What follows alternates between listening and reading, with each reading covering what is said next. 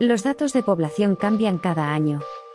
A nivel mundial ya hemos llegado a los 8.000 millones, y se calcula que nuestro tope podría ser de unos 10 o 12.000 millones, para el año 2050. Los países en desarrollo, siempre experimentan un boom demográfico. Reino Unido, duplicó su población en 100 años, durante su revolución industrial.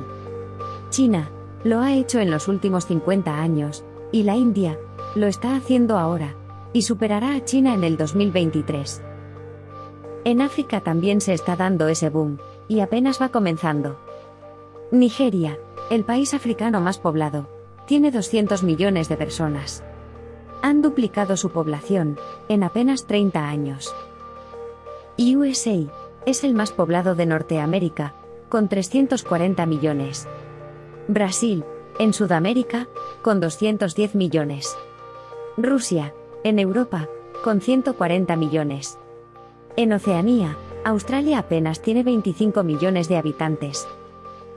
Tal vez, el dato más impactante es que, el 60% de la población está en Asia.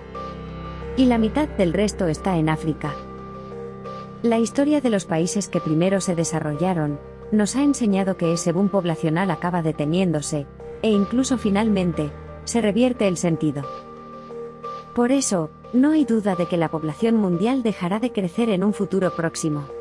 Cuando la natalidad será inferior a la mortalidad. Datófilos. Buscamos, analizamos y compartimos datos.